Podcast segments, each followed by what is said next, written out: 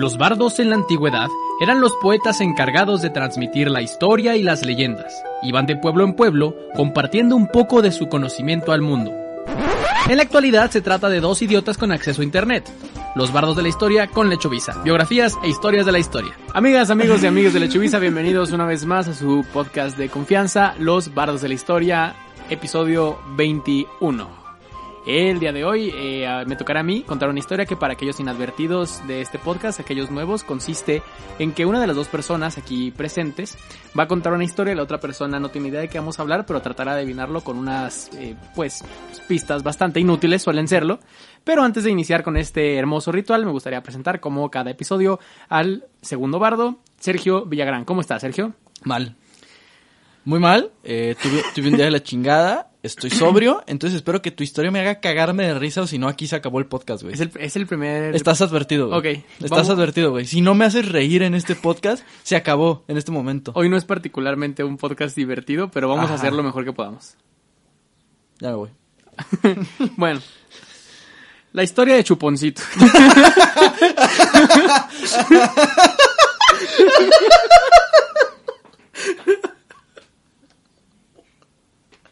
Pero además que es una historia bien triste, güey. Chuponcito nació con autismo Cria- a los tres años. Criado en un burdel.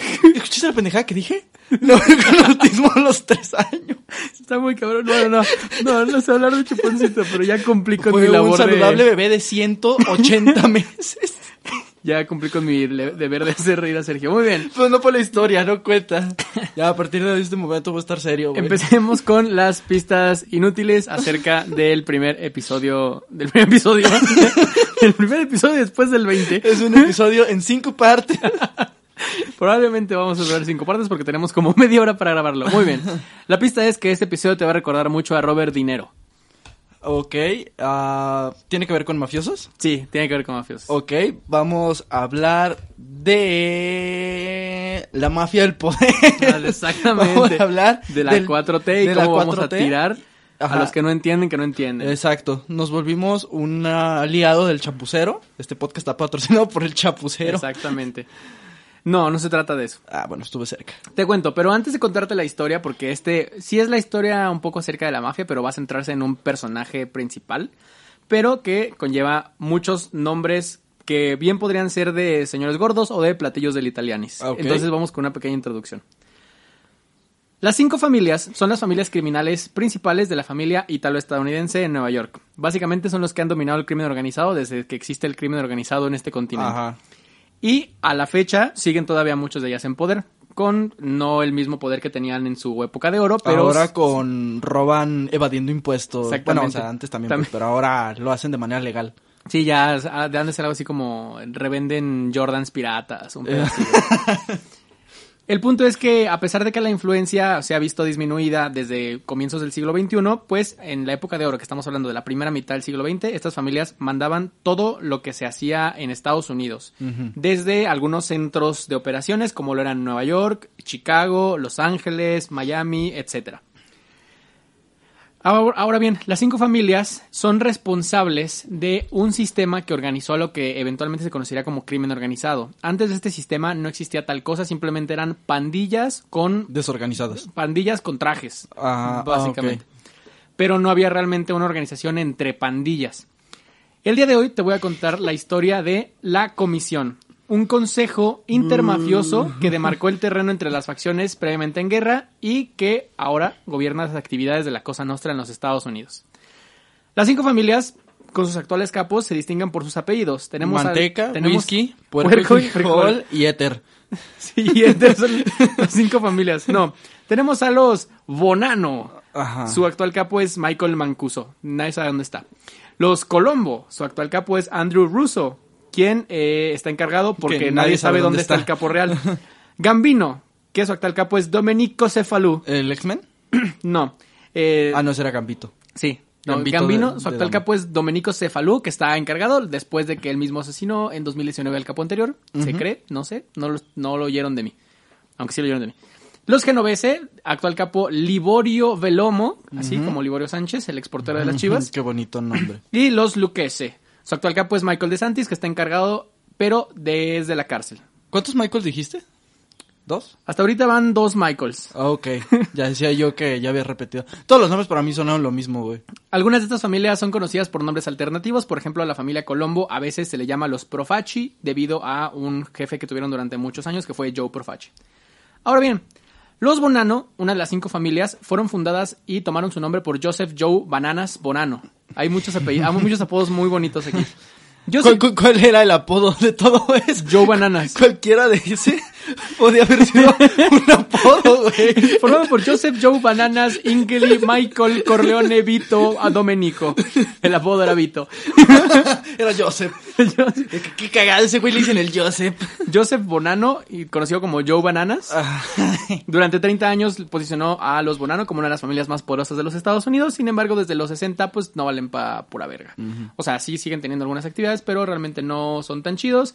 Y una de sus principales causas de que hayan perdido tanto poder es porque en 1981 un agente del FBI estuvo encubierto eh, durante muchísimos meses, lo- de los cuales su investigación sirvió para después derrocar básicamente a toda la familia y mandarlos a la cárcel.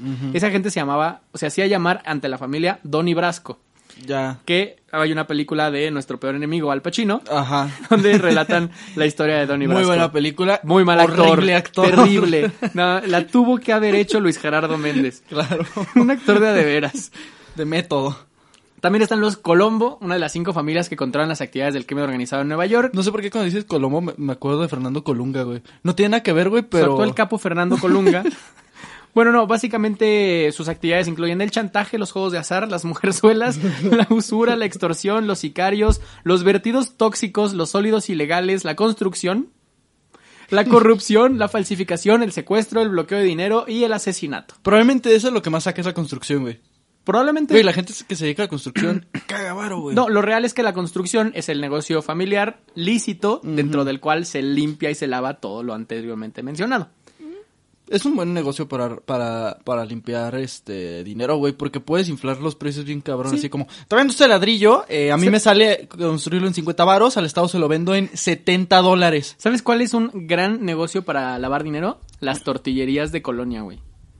Sí, pero no por la tortillería, sino por las maquinitas que tienen, Exacto. que están prohibidas desde los 70, pero Pero se siguen intenta usando. quitárselas a la señora, No, güey. no, no, te matan, güey. Sí. Porque trabajan con los Colombo. Con los Colombo. Después están los Gambino.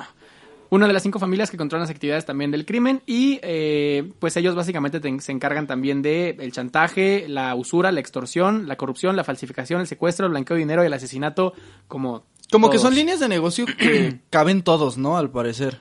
Sí, sí, sí, sí. Digo, a final de cuentas, si estás haciendo una, te- terminas haciendo la otra. Si tienes sicarios, tus sicarios en algún momento mataron a alguien y lo hicieron para libar- lavar dinero de otro lado, que lo hacían para extorsionar a Para extorsionar a alguien. Sí, es, una bonita, es un bonito ciclo sin fin. Están también los Genovese, eh, que son una de las familias que se extienden no nada más a Nueva York, sino también a Nueva Jersey.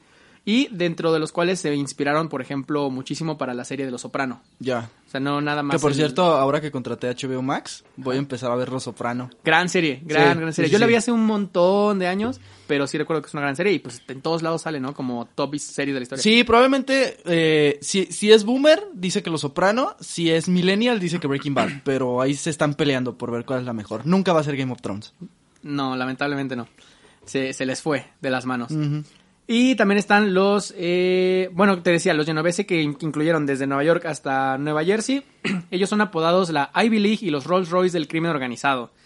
Actualmente son la familia más grande que aún se mantiene, tienen como 250 Oh, la miembros identificados Ajá. dentro de la familia y eso pues no incluye a todos los que trabajan por debajo del agua. Ajá, para todos ellos. los que en realidad no son familia. Exactamente. Eh, ellos controlan también muchas familias criminales de otros lugares de Estados Unidos, más allá de Nueva York, lo que de Chicago, Siempre- Los siempre- Ángeles y Atlantic City sobre todo. Siempre me ha maltripeado por qué les dicen familias si no todos son primos, ni tíos, ni sobrinos. Es que originalmente eran familias, o sea, originalmente eran los inmigrantes que venían de Italia. O sea, como en el padrino. Sí, pero pero literal solo entre hermanos y tíos, etcétera, se podían reconocer como tal. Y además de que los círculos eran demasiado cerrados entre los italoamericanos, entonces solo se sentían confiados con gente muy, muy cercana, como literalmente su familia. que eran los que los traicionaban y le decían, eras mi hermano, yo te amaba. Exactamente. Y le das un becerro a tu primo. Y por último están los Lucchese. Los Lucchese eh, se originaron en la década de 1890. Su primer jefe fue Niccolo Garbelli, que fue su jefe durante 21 años hasta que murió. De sífilis. de alguna Porque todos cosa morían de, de no alguna cosa venérea. Tras esto llegó al cargo Carlo D'Angelo, que durante la guerra castellamarese, dirigiéndola hasta su muerte en 1927, la familia Lucchese tuvo un perfil pacífico durante la guerra, ci- digo, durante la guerra civil, durante la guerra mundial, Igual que Alemania, se Sí. podría decir. y concentraron sus actividades criminales principalmente en el Bronx. El siguiente jefe fue Tommy Tres Dedos Cafés Lucchese. Ajá. De nuevo, no, no sé por qué eran Tres Dedos Cafés. Ay, pues imagínatelo. quien se convirtió, en- lo hizo, las hizo convertirse en una de las familias más poderosas. Y durante la mayor parte de su historia, la familia Lucchese se le considera como una de las familias mafiosas más violentas de la nación, lo cual se afianzó cuando Vittorio, Vittorio Amuso, Vittorio era el apodo de Vittorio, ¿Vittorio, Vittorio? Vi- Vittorio, entre comillas, Vittorio Amuso, no mames. asumió el control de la familia. En el periodo de Amuso se instauró una de las épocas más sangrientas de la mafia, ordenando prácticamente que cualquier persona que se cruzara a un mafioso era asesinada.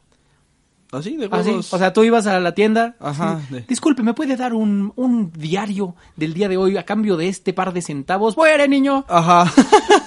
De, por fin, he podido ahorrar suficiente dinero vendiendo diarios para pagarme mi operación de pierna porque siempre hay un niño chuequito en las Pero ni siquiera es eso, ¿no? Es como Ajá. que he trabajado cuatro años vendiendo diarios y al fin puedo comprarme este dulce de mantequilla. Es como, como un dulce de mantequilla. No mames. A dormir con los peces. Ajá, de que ese pájaro me vio mal. Quiero que lo maten y maten a sus huevos. Y bueno, esta es básicamente la imagen de quiénes son las cinco familias, un poco, ¿no? un poco en origen, a qué se dedican y quiénes son sus actuales capos. La historia del de hoy nos lleva hacia el 24 Orizaba, Veracruz. Orizaba, Veracruz, cuando la expropiación petrolera. El 24 de noviembre de 1897 en eh, Lercara Frididi. ¿1897? Sí. Ah, bueno. En Lercara Frididi, una pequeña, una pequeña población siciliana, principalmente conocida por sus minas de azufre. Ahí huele a azufre. Ay, huele, sufre. Nace Salvatore Lucania. Los padres de Lucania, o como se le conocería Luciano, o Charles Loki Luciano, eran Antonio Lucania y Rosalía Caffarella, que tenían otros cuatro hijos con los nombres más italianos que encontraron. se llamaban el primero de ellos Bartolomeo eh, Lucania, el segundo de ellos Giuseppe Lucania, el tercero de ellos Filippiña Lucania Filipilla, güey. y la cuarta Conchita. Conchita.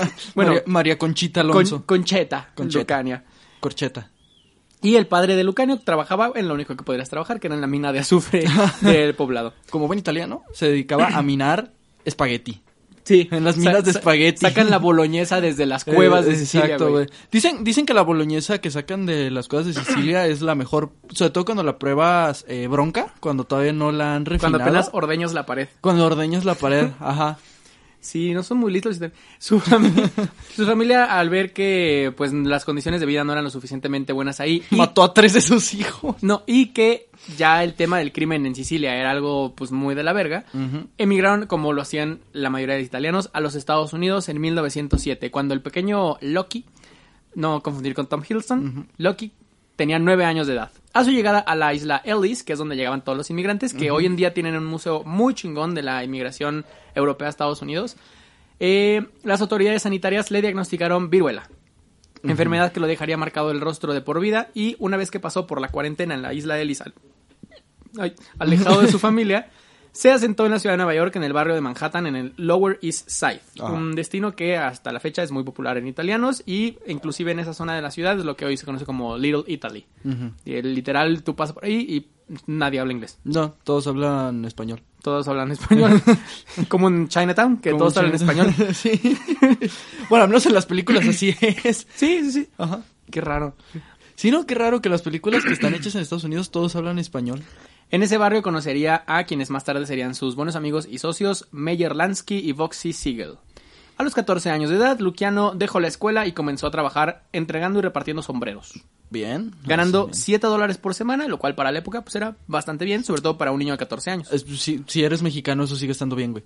7 dólares a la semana, pon tú que el dólar esté a 20, 140 pesos, está muy bien. Eh, pues, no, vámonos. Sin embargo, después de ahorrar 244 dólares y ganarlos y multiplicarlos en un juego de dados, Luciano abandonó el negocio de los sombreros y empezó a ganar dinero en las calles. Este güey está cabrón, o sea, pinche inversión verga, güey. Simón, o sea, un, gano 7 dólares con un sombrero, eso lo invierto, juego los dados 244, Ajá. dejo la escuela y Todo ahora lo demás, soy eh, asalto a gente. Y así sale la cosa. Y empezó a ganar dinero en la calle Empezó a ahorrar hasta que pudo comprar un cuchillo y ya con eso asaltaba gente. Hasta que conoció a la hija de Carlos Slim. hasta que se casó con la hija de Carlos Slim. Como adolescente, a los 15 años, Luciano forma, forma su primera banda delictiva y fue también miembro de la antigua Five Points Gang. A diferencia de otras bandas callejeras cuyo negocio eran los pequeños delitos, Luciano ofrecía protección a jóvenes judíos frente a bandas italianas e irlandesas por 10 céntimos a la semana por joven. Se me hace bien cagado eso, ¿no? Que era como de, te defendemos de la misma raza que son nuestros copas. Sí, sí, sí. Ajá. Es como me vas a pagar a mí para que no te peguen ellos o si no te voy a pegar yo y luego ellos. Me mama cómo funcionaba el, el street, este, el street gang, ¿no? Era Sí. como, pues era autosostenible. O sea, era gente que amenazaba, gente que protegía de, los, de las amenazas y ellos amenazaban a otra gente y los que amenazaban a los que estos protegían ofrecían su protección a los que estos amenazaban, güey. Era un ganar-ganar. A los 18 años de edad, 1915, ya era líder de su propia banda mucho más asentada en el East Harlem y fue sentenciado a seis meses por vender heroína y morfina. A la salida del reformatorio comenzó su carrera criminal uniendo a la banda que tenía en East Harlem con la banda de los Five Points Gang junto a Frank Costello, líder de la Five, Five Points Gang. El apodo de Lucky, significa afortunado, se lo otorgaron debido a las malas experiencias con las cuales Luciano sobrevivió desde que llegó a Estados Unidos. Por ejemplo, el hecho de que superara la viruela y no se muriera, cuando en 1907 superar la viruela es que eres un semidios. O si vives en las zonas pobres de la Ciudad de México todavía. Sí. Años después lo arrestaron por robo, agresión, apuestas, drogas, fue víctima de un secuestro, fue torturado, le pegaron una putiza a tres vatos irlandeses, le cortaron la garganta. Era y tres irlandeses, esos güeyes pegan duro. Le cortaron la garganta en una pelea eh, y se la pasaba evadiendo la ley y nunca le pasaba nada, güey. Ujú. De 1916 a 1936, Luciano fue arrestado 25 veces por cargos entre los cuales se encuentran el juego ilegal, el chantaje y el robo, pero nunca cumplió nada de tiempo en prisión, ya que tenía un acuerdo con la gente de la policía de Nueva York, porque muchos de ellos también eran parte de los judíos que él cuidaba. Ah, no mames.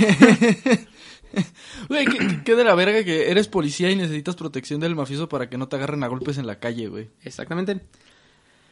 Muy bien. El 17 de enero de 1920 sucedió algo que cambiaría la vida del crimen en Estados Unidos. El Congreso de los Estados Unidos eh, Declara el crimen ilegal. ratificaría la decimoctava enmienda a la Constitución de los Estados Unidos, con lo cual empezaría de nuevo la prohibición, manufactura, venta y transporte de bebidas alcohólicas. Como aún había muchísima demanda por el alcohol, porque no puedes simplemente Porque nunca va a dejar quitarlo, de haber demanda de alcohol, porque ha, ha habido alcohol desde que tenemos uso de razón. Pues esto se convirtió en la principal fuente de dinero para todos los criminales. Luciano no fue la excepción. Para ese entonces, Luciano ya conocía a muchos jefes de la mafia importantes, como los que te mencionaba antes, ¿no? Vito Genovese, Frank Costello eh, y futuros eh, jefes de tanto de la Five Points Gang que se fueron a las familias, como viceversa. Ese mismo año, el jefe de la banda de Lower Manhattan, Joe Maseria, recluta a Luciano como uno de sus pistoleros. Ajá.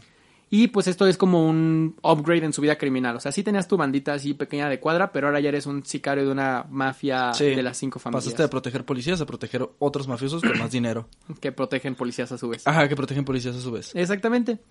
Eh, Luciano y sus más próximos socios comenzaron a trabajar entonces para Arnold el Cerebro Rothstein, quien vio el potencial dinero caído del cielo por la prohibición y educó a Luciano en cómo llevar alcohol de contrabando de un negocio a No otro. entiendo cómo el gobierno de Estados Unidos no lo vio venir, güey. Así es como, ¿qué le mama a la gente? ¿Qué le mama? El alcohol.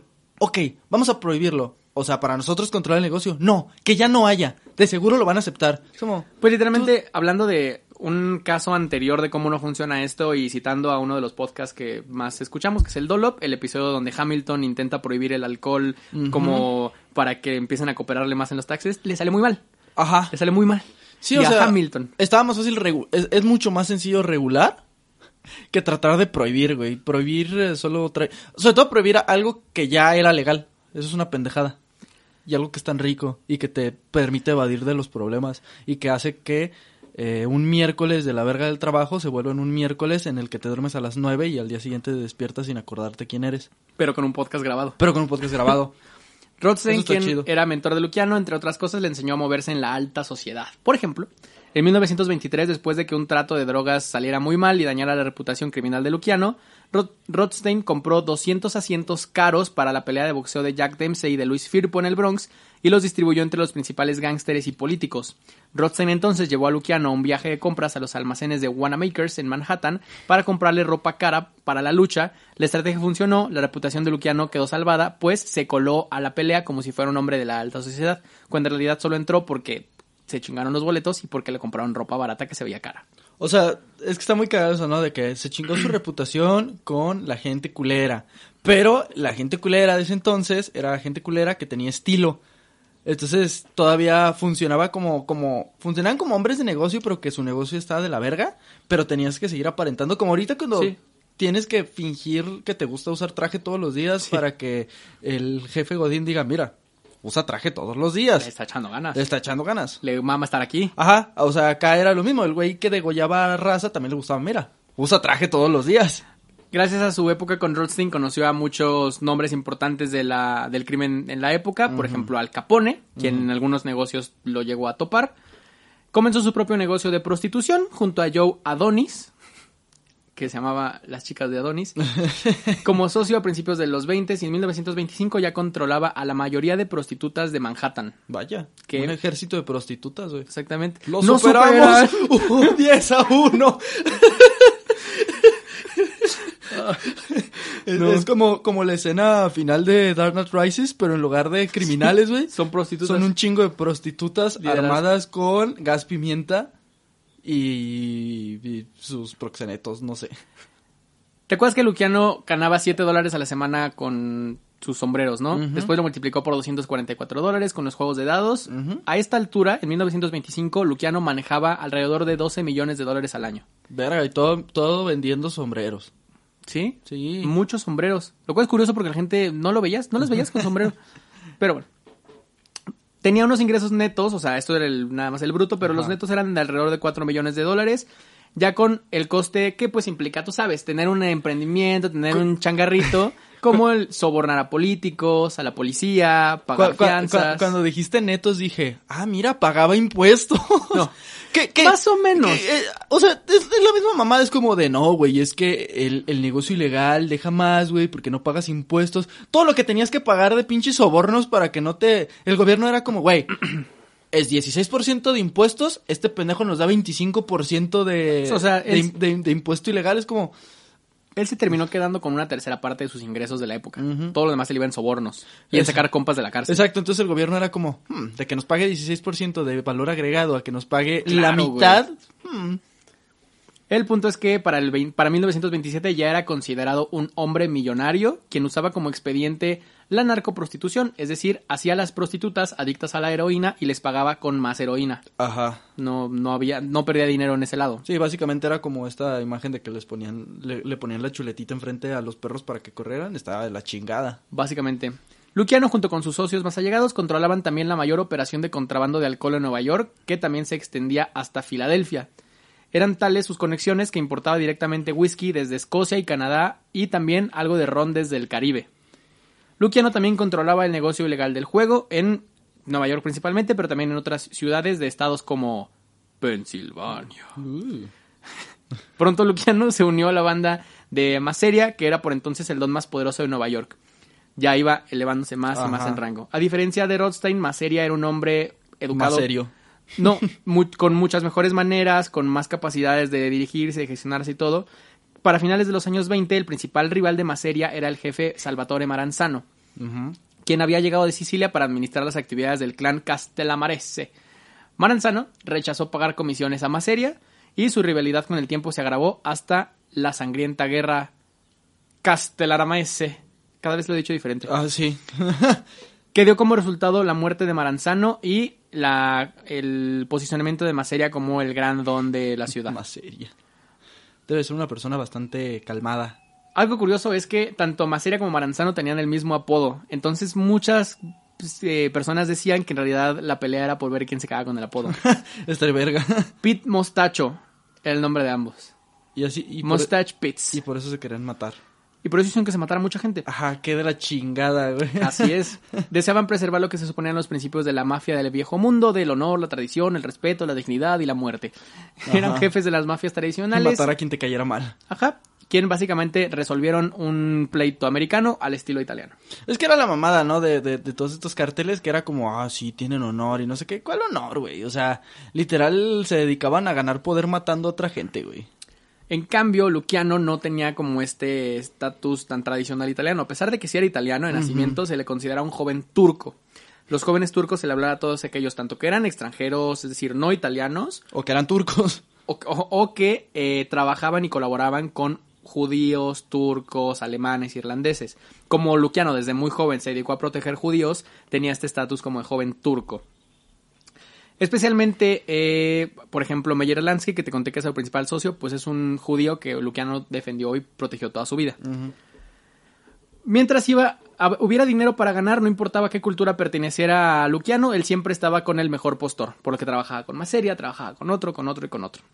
Luciano comenzó a cultivar lazos con muchos más jóvenes nacidos en Italia, quienes comenzaron sus carreras criminales similar a él, y se empezaron a juntar y a conocerse como los jóvenes turcos.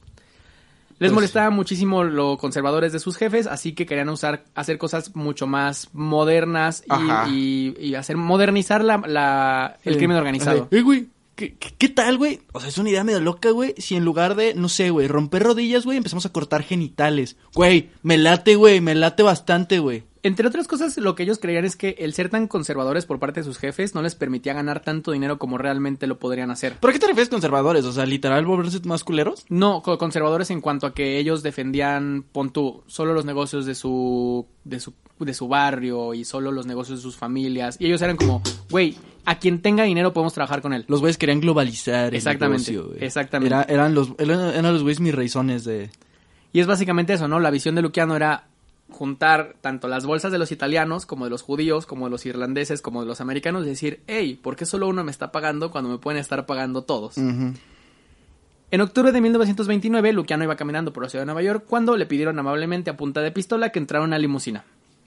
Fue golpeado, marcado en la cara con una navaja y finalmente abandonado en una playa de Staten Island. De alguna forma sobrevivió esta experiencia, pero lo dejó marcado de por vida con una cicatriz y un ojo que le colgaba un poquito. La identidad de sus secuestradores nunca fue establecida, pero cuando la policía lo recogió después de la paliza, Luciano dijo que no tenía idea de quién lo había hecho, a pesar de que sí lo tenía. Tenía todavía ciertos valores de no snitching, snitches get stitches. Ajá. Sin embargo, en el 53, muchos años después, Luciano sí le diría a un entrevistador que fue, a la, que fue la policía quien lo secuestró y lo golpeó porque se había atrasado con el pago de sus, de, de sus sobornos. Me lleva la chingada. Había otra historia que era que Maranzano había ordenado el ataque y otra que decía que Maseria había ordenado el ataque. En este afán de querer globalizar su negocio de crimen, también se hizo de muchos enemigos, entonces Ajá. había muchos posibles sospechosos para querer matar a este cabrón. El gobierno mexicano, ¿no? Así de que ese cabrón se está pasando de verga. Pancho Villa lo- le puso la putiza, güey. El 13 de abril de 1931, para resolver estos problemas en los cuales ya no se sentía cómodo, Luciano invitó a Maseria y otros dos socios a comer en un restaurante en Coney Island. Después de terminar la comida, los gángsteres decidieron jugar a las cartas y en ese momento Luciano les pidió un segundo para ir al baño. Segundo en el cual cuatro pistoleros de Luciano. Genovese, Anastasio, Adonis y Benjamín Foxy entraron en el comedor y dispararon contra Maseria y sus dos hombres. Güey, si algo nos ha enseñado la historia es que nunca, nunca confíes en tus alrededores cuando la persona que te invitó a comer se va al baño. Le pasó a este cabrón y le pasó a Paco Stanley, güey. Machín. Machín, güey. Y estoy seguro que alguna vez he ido yo al baño y le han tomado mi agua de horchata a mis compas. Sí, sí, sí, yo le eché una vez az- azúcar, güey, para que te aceleraras, güey. Y, azúcar no. Este fue el hecho que pondría fin a la famosa guerra de Castellamarese. Esta guerra que terminó en 1931 finalizó cuando Maseria fue asesinado. Cuando se murieron todos los que ya podían Cu- seguir peleando. Cuando Maseria es asesinado, Luciano toma el control de la banda y hace las paces con Maranzano, quedando como uno de los grandes dones de la ciudad. Con la desaparición de Maseria, Maranzano dividió a las bandas italoestadounidenses de Nueva York en cinco familias. Ok. Las familias que te mencionaba en un principio y le asignó a cada una un capo. Maranzano sabía que la única forma de mantener su poder era eliminando a aquellos que pudieran arrebatarlo, y Luciano se convirtió de facto en su primer objetivo.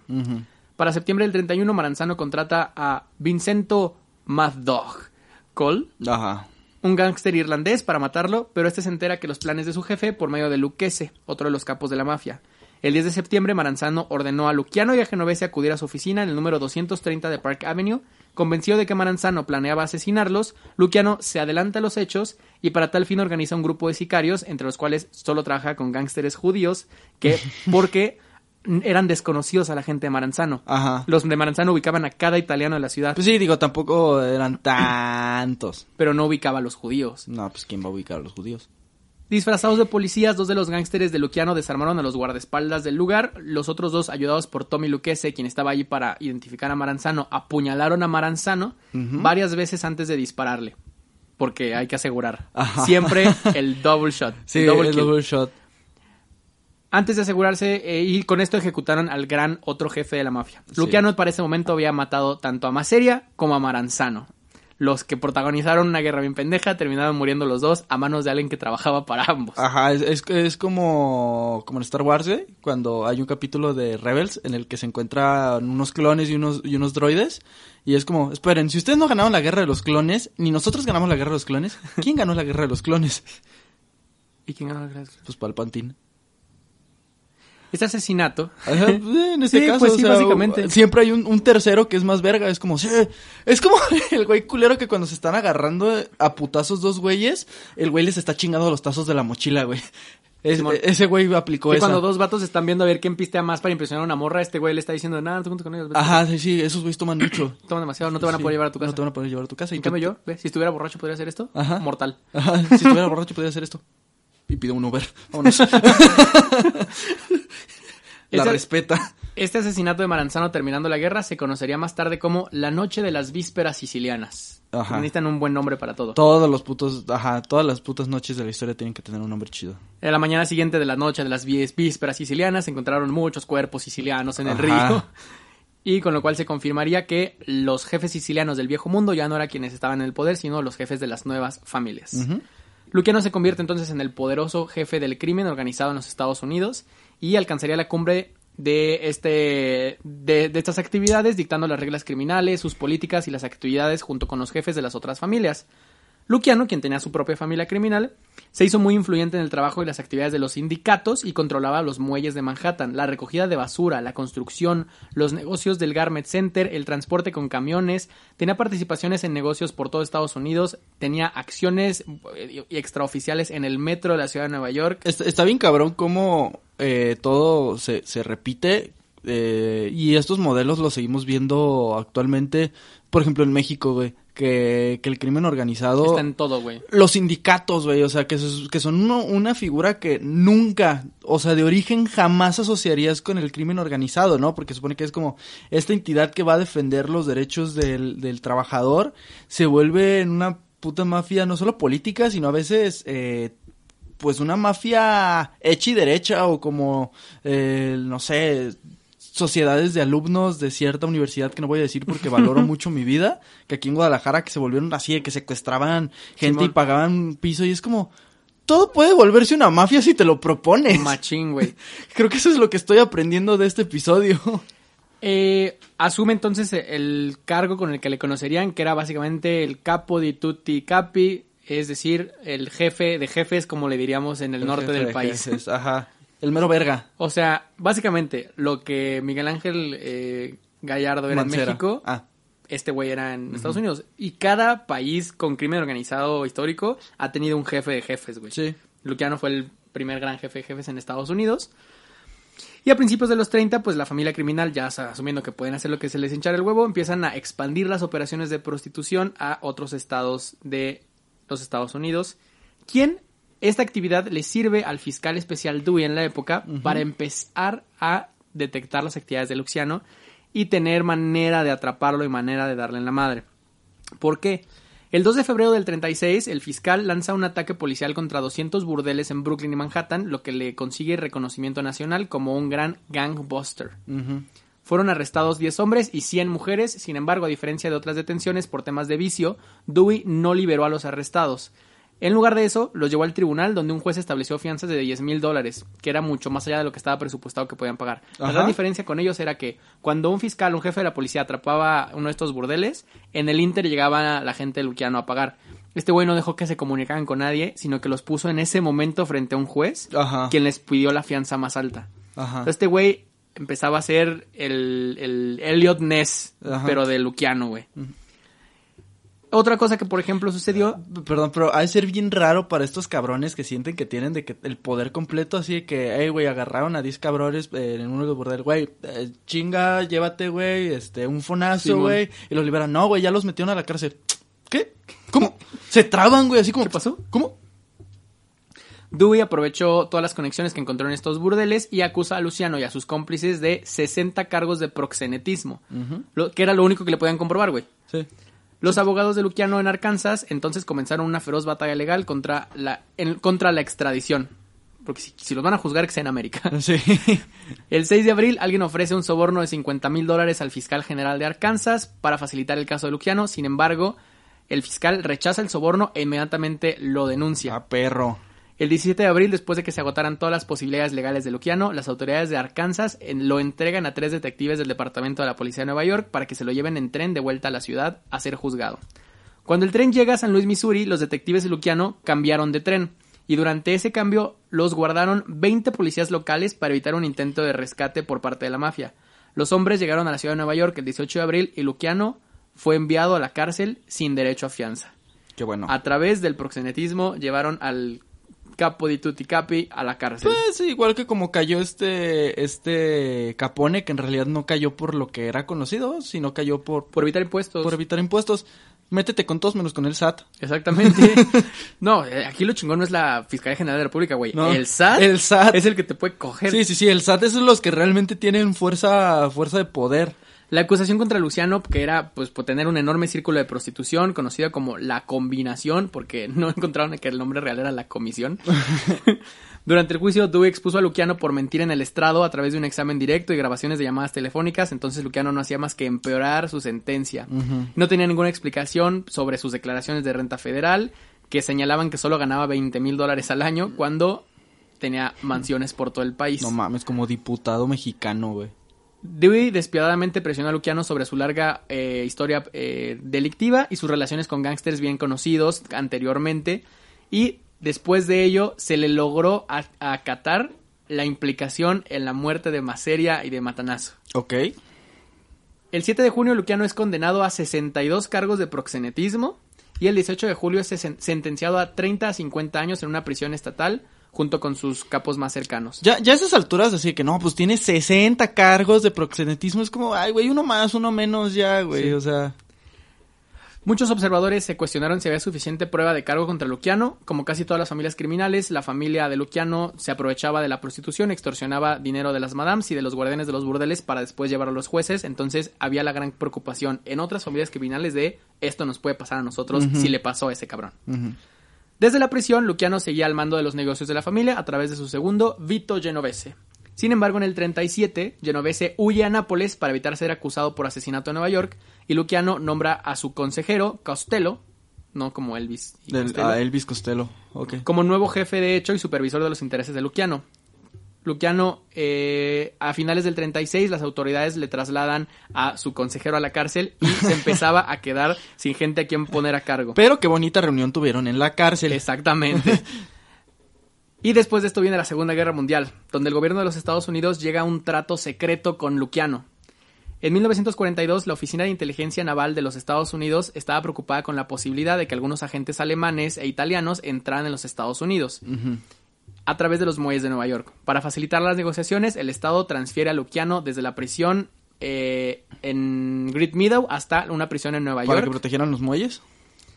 Que estaba mucho más cerca de la ciudad de Nueva York, básicamente. La. Armada, el Estado de Nueva York y los hombres de Luciano Ajá. se encargarían de proteger los muelles de posibles espías alemanes e italianos. Claro, es es como este puto panel horrible de, de, de DC Comics Fit Marvel, de que el Joker, el Joker eh, se junta con Red Skull, pero cuando se entera que Red Skull es nazi es como, seré un culero, pero soy un culero americano. Es como, mira, te odio y soy un culero, pero vamos a defender América. Y realmente, a como participaron los hombres de Luciano, no era tanto en identificar gente y detener gente, porque eso sí lo podía hacer la policía y el ejército.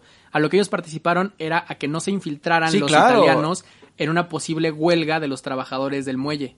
Ah, ok. porque los tenían amenazados. La policía no podía amenazar a los sindicatos. Luquiano sí, Oficialmente. oficialmente. pues la policía, a final de cuentas, lo hizo a través de Luquiano. A través de Luquiano, sí. El valor de esa contribución es tal que en 1947 eh, se reduce la, la sentencia de Luquiano y en 1954 ordenador, ordenado por el gobernador afirma que Luquiano proporcionó tantos servicios valiosos a la inteligencia naval y de- eh, ayudaron a disminuir tanto la amenaza enemiga en los muelles nacionales que se le dará la posibilidad de enfrentar un menor cargo para salir libre. Qué mamada. En el 46, como recompensa por su cooperación, eh, se le da totalmente la libertad y él aprovecha para zarpar inmediatamente a Italia. Eso se me hace una mamada porque es, es la manera en la que los poderosos se mantienen impunes. Porque, sobre todo los criminales, ¿no? Tienen tanto poder que aunque los metan a la cárcel, el gobierno termina necesitando algo de ellos. Y obviamente estos güeyes no lo van a hacer de buen pedo. Entonces el gobierno no le queda de otra. Sí le quedaría de otra que irse, e irse por el camino difícil y chingarle. Pero pues les da miedo, güey. O sea, y pasa un chingo de veces. Esta sería la última vez que Luciano estuviera en los Estados Unidos. A partir de ahí se la pasaría huyendo en diferentes países de cargos que enfrentaba en todo el planeta, pero huyendo oficialmente, aunque en las calles a Luciano le encantaba posar para fotografías y firmar autógrafos a los pequeños niños sicilianos. Señor, ¿me puede firmar mi Clock 45? Sí, claro, niño, claro. En octubre del 46 se traslada a La Habana, donde primero tomaría un, car- un barco carguero de Nápoles hasta Caracas, Venezuela. Después de eso voló a Río de Janeiro, tomó otro vuelo a la Ciudad de México y después regresó a Caracas, donde tomó un avión privado a Camagüey. Llegando finalmente... Qué rara manera de llegar a Camagüey. Es que es la única ruta, güey. No pensaron bien Luciano ese- de que, no mames, no hay vuelo directo. Llegando finalmente el 29 de octubre, conducieron a Luciano a La Habana, donde se instala en una finca en el barrio Miramar de la ciudad. En 1946, Lansky, uno de los principales amigos de Luciano durante todo este tiempo, convoca una reunión de las principales cabezas de las grandes familias del crimen en La Habana para el mes de diciembre. A mí me mamaba mientras yo estaba es- escribiendo esta historia, investigándola, que es el padrino Que es el padrino. con muchos personajes, güey. Bueno, pues son como partes, ¿no? Del padrino Sí. y, de, y de otras películas de, de mafiosos. Lansky ya estaba... Ah, perdón. Convocan a la reunión con principales familias del crimen en La Habana para el mes de diciembre. La excusa era acudir a un concierto privado del cantante Frank Sinatra. Bien, eh, Flash News tenía deals con, el, con la mafia. Pero ¿quién no? Pero ¿quién no en esa época? Digo, o sea, como estamos viendo, todo puede ser rentable si es... O sea, todo, todo, todo te puede volver mafia. Entonces... La verdadera razón era discutir asuntos políticos, normas de actuación e intereses de negocio con Luciano presente porque aún existía la comisión y se le seguía teniendo en cuenta a Luciano como un importante líder de la misma, pero ya no podían celebrar la reunión en Estados Unidos. Uno de los principales temas a discutir fue el negocio de la heroína, el juego cubano y qué hacer en relación con Boxy Siegel y el trastaviante proyecto del Hotel Flamingo en Las Vegas. Es la reunión del padrino, güey. Sí. La misma. A la conferencia acudieron delega- delegaciones representando a las familias del crimen de todos los Estados Unidos y se celebró, Qué cagado, güey. Pinche expo mafia, güey. Sí. sí, la Cosa Nostra Fest. Ajá, y además había, había exposiciones, güey. Tenían de que... Esta es la nueva AK-47. Los stands de... Los stands de, chalecos antibalas, güey. de, de, de que los güeyes, ajá, de chalecos antibalas, los güeyes de, ¿usted sabe cuál es el mejor cuchillo para cortar cabello- cabezas de caballos? Se sorprenderá. Se celebró durante la semana del 22 de diciembre del 46 en la conferencia en el Hotel Nacional de Cuba. Esta conferencia es la más importante de la mafia desde la conferencia Atlantic City en el 29 y en esa misma, en esa misma época Luciano tuvo un encuentro privado con Genovese en la suite del hotel. Genovese había regresado de Italia a Nueva York para enfrentarse a juicio sobre su cargo de asesinato, sin embargo los cargos fueron desestimados y Genovese estaba libre para volver al negocio mafioso. Porque era inocente. Porque era totalmente inocente, él nunca hizo nada, él nada más se dedicaba a la venta de sombreros. Ajá, él era agricultor. Agricultor en Manhattan. En Manhattan. Se dedicaba a la, a la ganadería A la- en Central Park. Ayudaba a los hippies a hacer este huertos urbanos. Era un buen hombre. Durante esa reunión hubo una redada por parte del comisionado, la, la Comisión de Narcóticos de los Estados Unidos, Oh, la verga. Alguien los delató. notificando al gobierno cubano que querían bloquear todos los envíos de drogas de percepción narcóticas a Cuba y que además no podía entrar ni salir nadie de la isla durante esa semana por la misma redada. ¿En qué año fue? En mil- 1947. Ah, todavía no se odiaban tanto Estados Unidos y Cuba. No. Solo un barco pudo salir de La Habana y era un barco carguero turco zarpando hacia Génova que contenía a Luciano. Mm, por supuesto. Después del viaje secreto de Luciano a Cuba, pasó el resto de su vida en Italia Cagado bajo, de miedo. bajo estrecha vigilancia Sí. policial. Luciano llegó a Génova desde Cuba en el 47. ¿Policial que lo defendía o policial que lo perseguía? policial que lo defendía, güey. Sí, claro. que no saliera de ahí, pero pues que también no se pasara de verga. La policía italiana lo arresta, lo envía a la cárcel de Palermo, donde sale como a la media hora.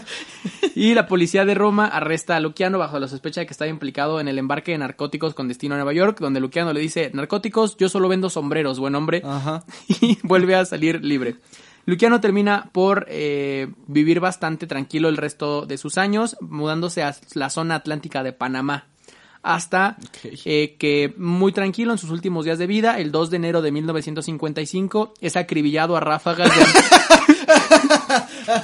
acribillado a ráfagas de ametralladora. Así pensé que el güey así de que no, se iba a morir después de que uno de sus nietos lo abrazó y le dijo, te quiero mucho, abuelito, y el güey se fue en paz.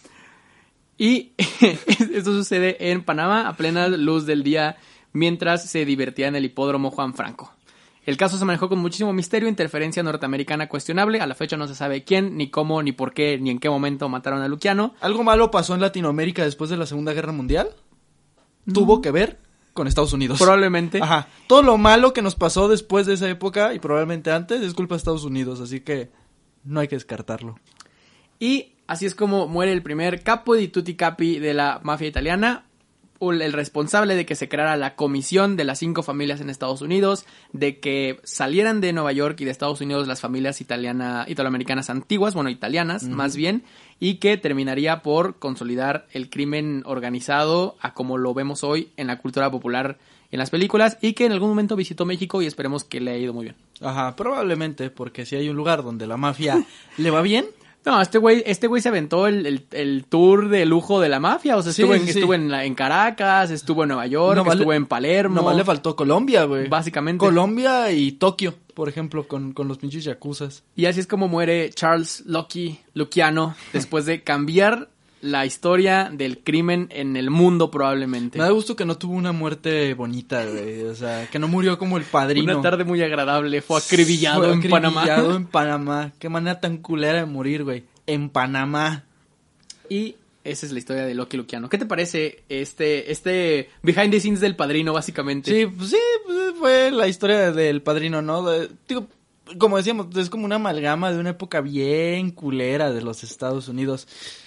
Algo que me da esperanza es que si así estaba en los 20 en ese entonces y ahorita está en los 20 así en México, algo me dice que en unos 50 años vamos a ser potencia mundial. Probablemente. Sí, pues Probablemente. esa es la lógica. Y vamos ¿no? a perder una guerra contra Vietnam. Ajá, pero le vamos a ganar una guerra a los alemanes. Ok.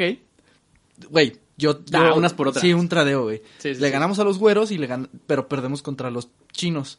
Y, y es que además, o sea, lo que dices es como una representación de, de una época muy particular que después viene con todas estas películas, ¿no? Por ejemplo, eh, obviamente El Padrino, pero Casino, Goodfellas, Ajá. Los Intocables, güey, Este- Don, el mismo Donnie Brasco, eh, Eh, Guardianes de la Galaxia, cara- cara cortada. Cara cortada. Sí. no sé por qué Guardianes de la Galaxia, pero está bien, güey. Pero es una muy buena Pero película. es una buena güey. película. Y eh, así como representan esa, a esa época, estas películas como cultura popular, pues a esta época la representa sin duda alguna seguir a Lechubiza. es la mejor época es la para mejor hacerlo. época de seguirle Chubisa, porque nosotros también estamos buscando convertirnos en una mafia. La verdad es que si algo aprendí de este episodio es que todo se puede convertir en una mafia. Sí, al final de cuentas vamos a hacer los, los, le- los lechubese. Los lechubesa. Exactamente. Para morir, acribillados en Panamá. Es, es el sueño. De ahora en adelante ese va a ser mi objetivo de vida, güey. Y a Lechubiza los pueden seguir en Instagram, Facebook, Twitter como arroba Lechubiza y también el podcast donde lo pueden escuchar, Sergio. En varios lados, güey. En Panamá, en, en La Habana, en Caracas. Nomás tengan cuidado de sus alrededores. Pero pues también lo pueden escuchar en Spotify, en Google Podcast, en Apple Podcast, en YouTube y en... En- bueno, en iVoox, en... pero escúchanlo en YouTube. Ajá, escúchenlo en YouTube, sí, va- vayan a verlo porque nos cuesta un huevo poner las putas cámaras. La Entonces, ne- la neta sí. vayan a ver el puto video y vayan a vernos y, y, y, y, ya patrocínenos. Y queremos agradecerle a Italianis por patrocinar el episodio de hoy. Ajá, nada relacionado con el tema. Exacto, a Italianis y a Benitos Pizza. Exactamente. Y a Nintendo de América. ¿Sí? Sí, no, con eso. con eso. Muchas gracias por, por Con que escucharnos. uno de esos nos patrocinara, no estaría nada mal. Nos escuchamos la próxima semana. Adiós. Bye.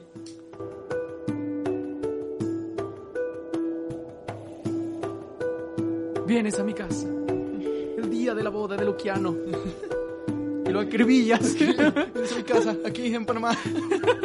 el día de mi boda y me acribillas.